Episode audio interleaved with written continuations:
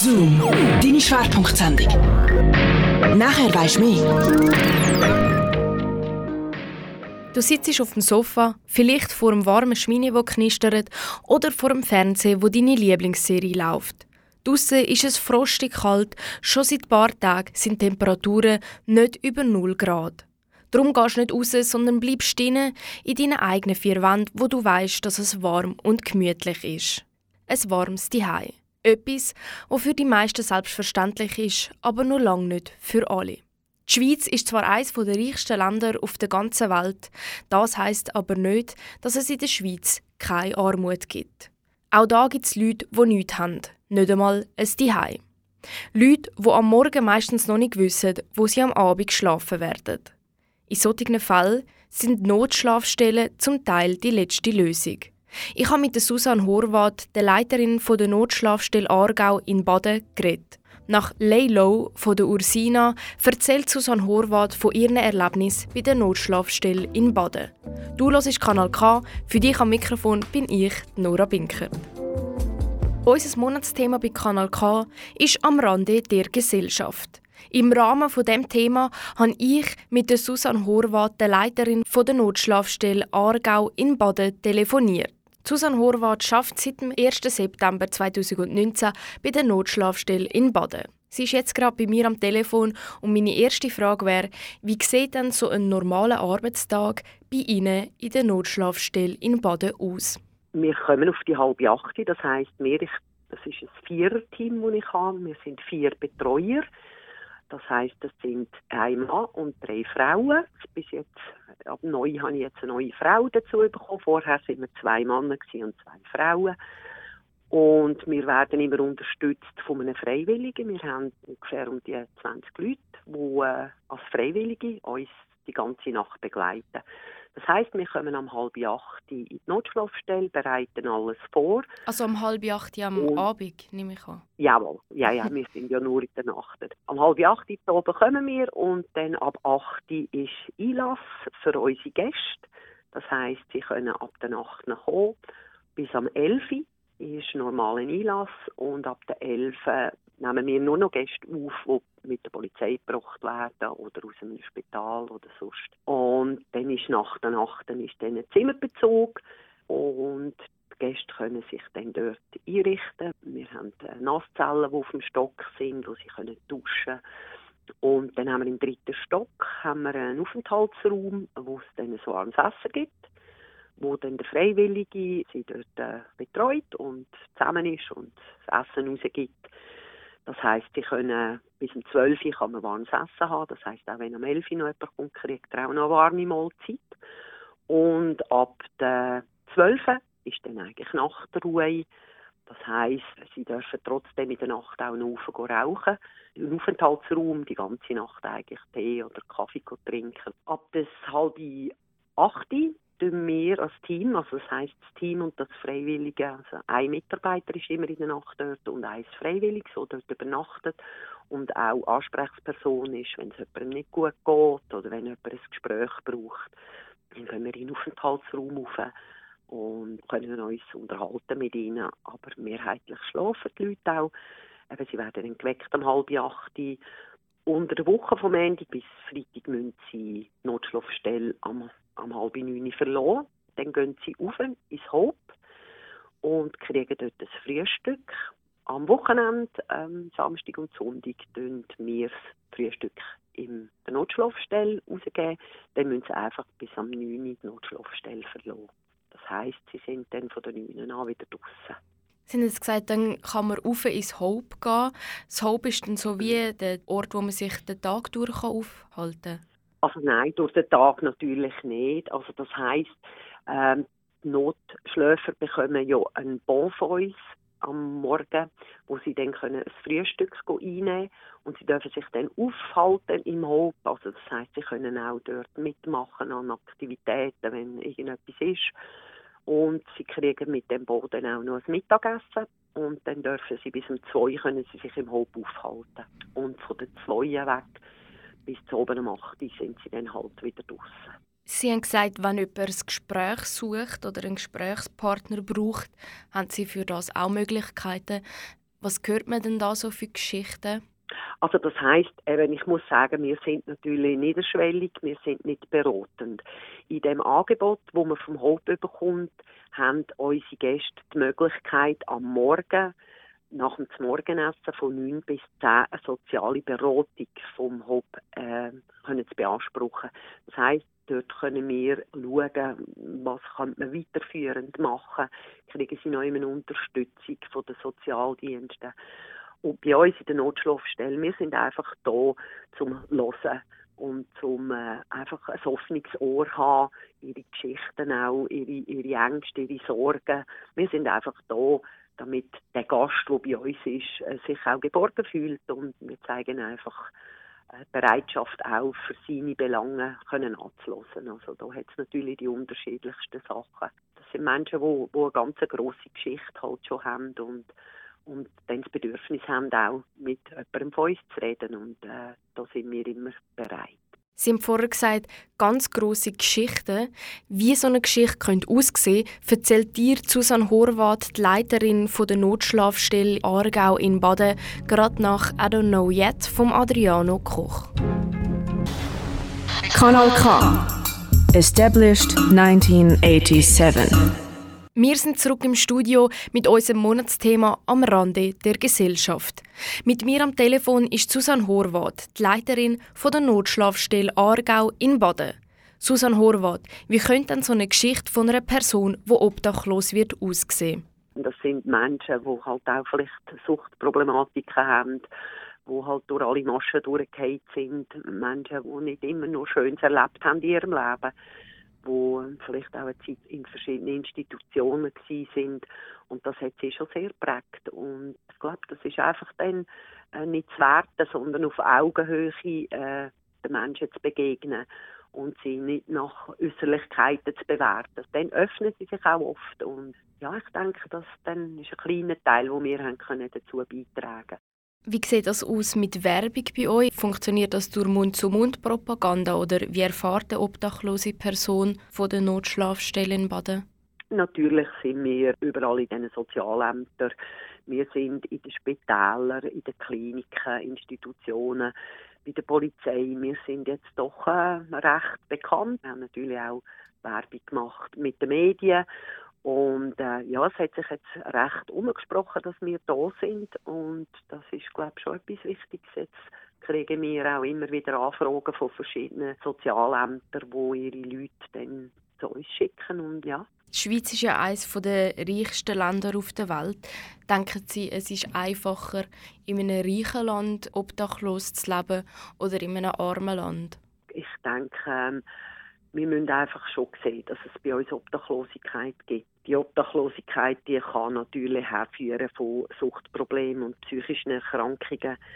Aber genauso gut äh, können Schicksalsschläge wie eine Trennung von einem Partner oder ein Tod von einem Familienmitglied oder der Verlust von einer Arbeit zur Obdachlosigkeit führen. Das heißt zu einer Überforderung vom Leben und dann geht es ganz, ganz schnell, auch in unserem System, dass man durch alle Maschen durchgeht. Wenn man einmal keine Anschriftsadresse mehr hat, dann hat man auch nicht die Möglichkeit, sich im Sozialamt zu melden. Weil man braucht eine Anschriftsadresse, dass man die Unterlagen auch alle kann empfangen kann. Und dann oftmals sind die Menschen schon durch eine ganz grosse Odyssee durchgelaufen und sind auch müde. Unsere Zahlen die sprechen dafür, dass es auch in unserer reichen Schweiz Menschen gibt, die obdachlos sind. Das darf man einfach schon nicht verdrängen. Das ist einfach eine Tatsache. Haben Sie denn das Gefühl, es wird verdrängt? Ich glaube schon, dass viele Leute wegschauen. Aber äh, unsere Menschen, die auf der Straße leben, die haben auch ihre Würde. Und äh, oftmals sieht man einem Obdachlosen nicht an, dass er obdachlos ist, weil er auch äh, auf sein Äußere schaut. Und wir haben ja auch gute Möglichkeiten, wirklich, dass man äh, sich kann gut kleiden oder an verschiedenen Orten auch sich mal kann duschen und etwas zu essen überkommt. Durch das sieht man natürlich den Menschen das nicht immer gerade an. Und ich denke, das ist ein normaler Lauf, dass ja, wenn man in einem geregelten Leben ist, dass man das manchmal einfach ein bisschen verdrängt. Und man sieht es, wenn man es will, sehen, aber oftmals wird halt auch weggeschaut. Es gibt ja doch Momente in der Schweiz, wo man konfrontiert wird mit der Obdachlosigkeit oder mit der Armut. Zum Beispiel, wenn man nach Geld gefragt wird auf der Straße. Was machen Sie da? Geben Sie denn meistens Geld oder nicht? Ich denke, das muss jeder für sich wissen. Ich gebe selbstverständlich Geld. Wenn mich jemand fragt, äh, ob ich äh, einen Fünfliber habe für die Notschlafstelle, dann gebe ich das. Und wir erleben das jetzt in Baden ganz extrem, weil wir sagen, es muss sich jeder Mensch das wert sein, dass er den Fünfliber auch aufbringt für eine Übernachtung. Und wir verlangen vom, vom äh, Obdachlosen einen Fünfliber und er bringt. Und ich muss sagen, bei uns im Baden ist das wunderbar. Da geben die Menschen auch den Fünfliber. Und äh, ja, ich weiß, viele haben äh, Skrupel und denken, sie wollen Zucht finanzieren. Aber ich glaube an das Gute im Mensch. Und wenn mich jemand darum bittet, dass ich ihm einen Fünfliber gebe, dann gebe ich ihm das. Und wenn er aber fragt, ob ich etwas zu essen soll geben dann, dann gehe ich mit ihm und kaufe ihm irgendetwas zum Essen. Also ich denke, was ganz, ganz wichtig ist, für Menschen, die Berührungsängste haben, redet mit den Leuten. Es, ist, es sind Menschen wie wir alle und sie freuen sich immer, wenn man das Gespräch mit, äh, mit ihnen anfängt. Und das kann manchmal einfach ganz viel öffnen und äh, das Vertrauen in die Menschen geben, dass sie schon das Richtige mit dem machen. Also Sie verlangen 5 Franken für eine Übernachtung bei der Notschlafstelle. Das heißt, man muss eigentlich als obdachlose Person auf andere Leute zugehen und nach Geld fragen. Es gibt ja keine andere Möglichkeit, oder? Ja, ich denke, das ist etwas, wo er muss sich das wert sein. Und viele machen irgendwie Musik oder machen sonst irgendetwas. Und, aber einfach das Fragen, das höfliche Anfragen, ob jemand für ihn ein bisschen Münze hat, für die Notschlafstelle, das ist das, was sie können als Beitrag für sich leisten können. Das muss nicht heißen, wenn jemand keinen Fünfleiber hat, dass er jetzt bei uns vor die Tür gestellt wird. Was ist denn das Schwierigste an Ihrem Beruf bei der Notschlafstelle? Ja, schwierig ist manchmal halt, äh, gerade auch wenn es eben mit Sucht, äh, mit Sucht zu tun hat oder wenn Menschen kommen und, und äh, ja, halt einfach äh, in einem psychischen und physischen schlechten Zustand sind, dann ist es nicht immer einfach. Ähm, es hat ja auch oft noch mit Schamgefühl zu tun bei den Leuten dann muss man einfach auch die nötige äh, Sensibilität haben, Empathie haben und eben im Mensch auf Augenhöhe begegnen, ist etwas ganz Wichtiges.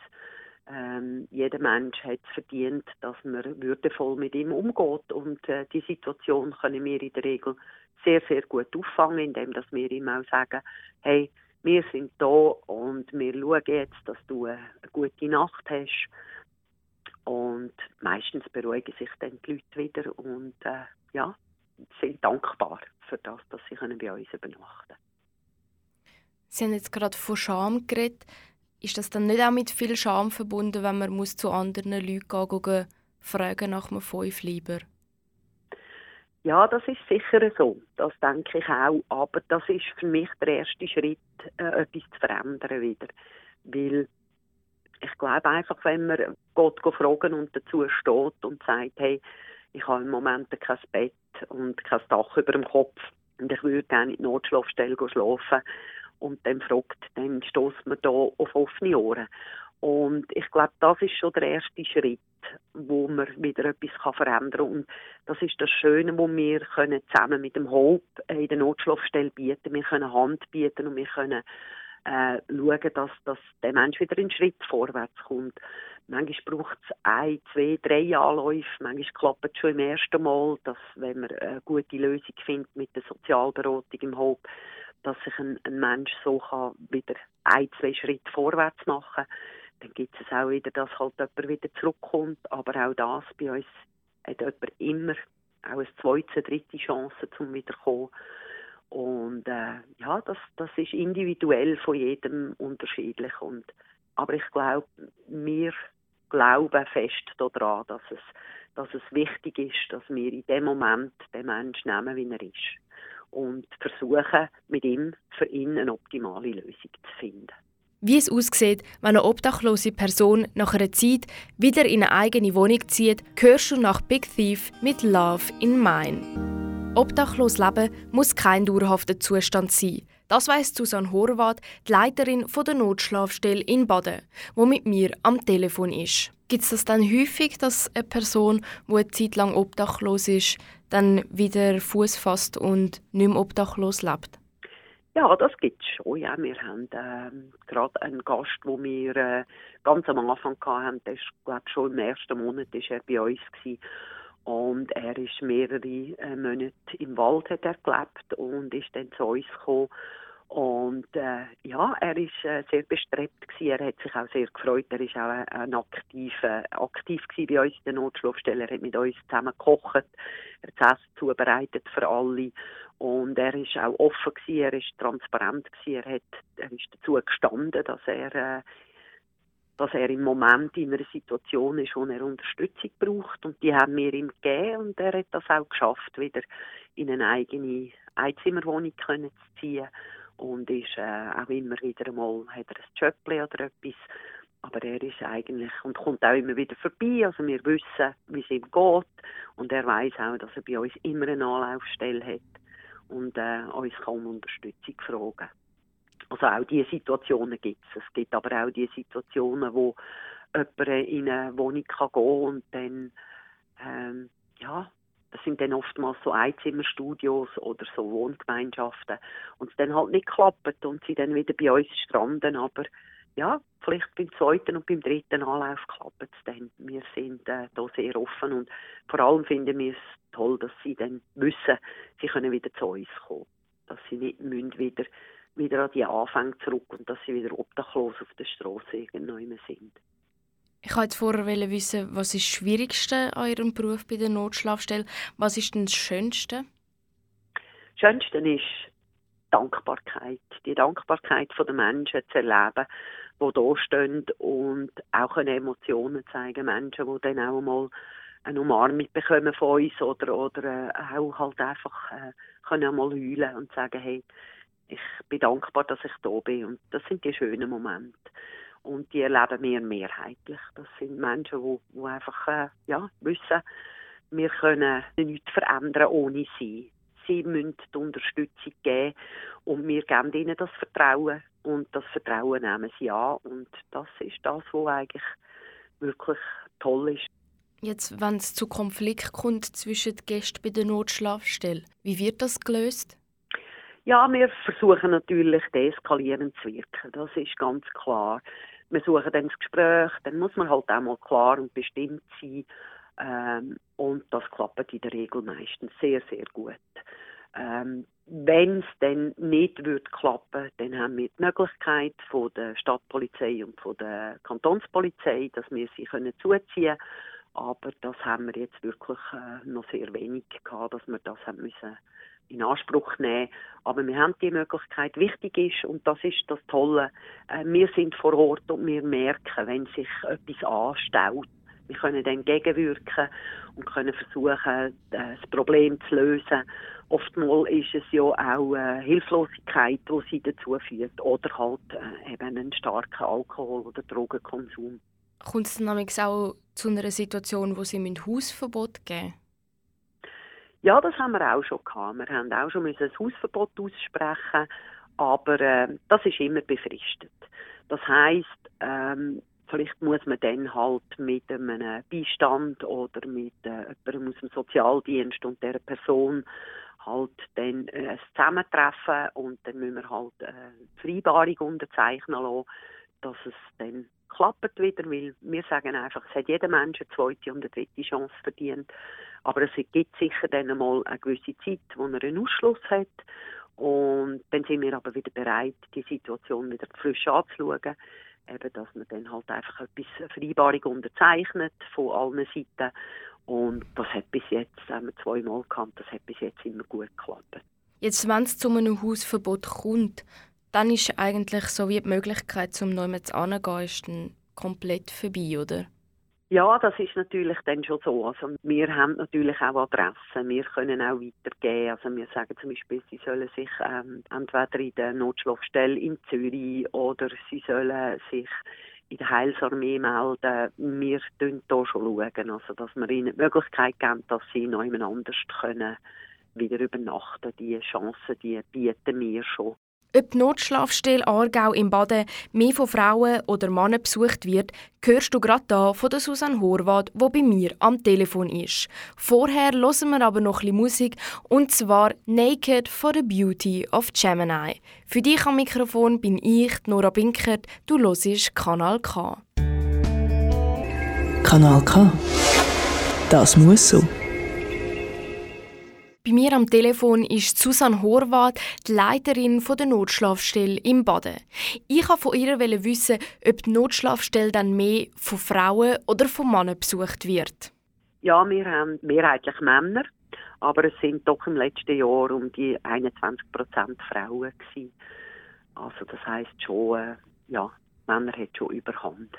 An was liegt das? Ja, das ist noch schwierig, die Situation zu beantworten. Vielleicht haben die Frauen einfach eher die Möglichkeit, bei anderen Frauen unterzuschlüpfen, dass sie sich vielleicht können solidarisieren miteinander, dass das so eine Lösung kann geben dass vielleicht Frauen eher in einer Wohngemeinschaft können leben miteinander oder vielleicht auch, dass es weniger mit Sucht auch zu tun hat, also so mit Drogen oder mit Alkohol. Aber so genau kann ich Ihnen das nicht sagen. Wir sind jetzt am Ende von unserem Telefongespräch. Frau Horvath, danke vielmals, dass Sie sich Zeit genommen haben. Danke vielmals. Du hörst jetzt den Pascal Gamboni aus Graubünden mit Arva Lamar. Nichts haben an einem Ort, wo die meisten alles haben. Obdachlose in einem der reichsten Länder auf der ganzen Welt. Das war das Thema der heutigen Zoom-Sendung im Rahmen von unserem Monatsthema «Am Rande der Gesellschaft». Du hast Susanne Horvath am Telefon gehört, wo von ihrem Job als Leiterin bei der Notschlafstelle Aargau im Baden erzählt hat. Für dich am Mikrofon bin ich, Nora Binker. Ich wünsche dir ganz einen schönen Abend.